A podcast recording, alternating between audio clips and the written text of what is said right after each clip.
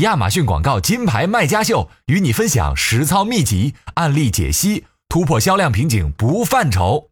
第一轮选手的建议不错哦，对抗广告竞价内卷我们都学会了。但是如果对抗的对象换成老板，我们又该怎么办呢？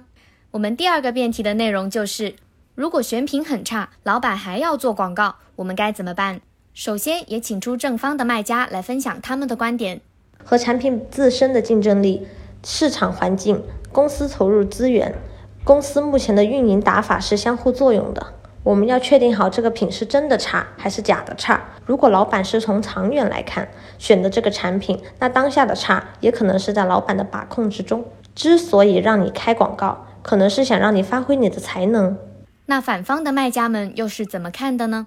如果选品很差，老板还要做广告。我们内心是拒绝的。选品是一个大难题，精准的选品需要更多的时间去参考和选择。我这边主要做现有产品，有品类之后参考平台数据进行品类投放。因为品类做的并不是很精准，所以我会打一些广告来测试品类。那如果真的遇到这个问题，你们会怎么处理呢？如果选品数据中等或者差，其实是建议不做的。我们可以带上数据和理由，再次和老板反馈，让老板再做一次决定。即便结果不好，也尽心尽力了。还有一个办法，就是带上数据更好的产品，也有可能让老板转变心意，广告结果也会比较好。如果真的遇到这种问题，我们首先要判断产品的竞争程度。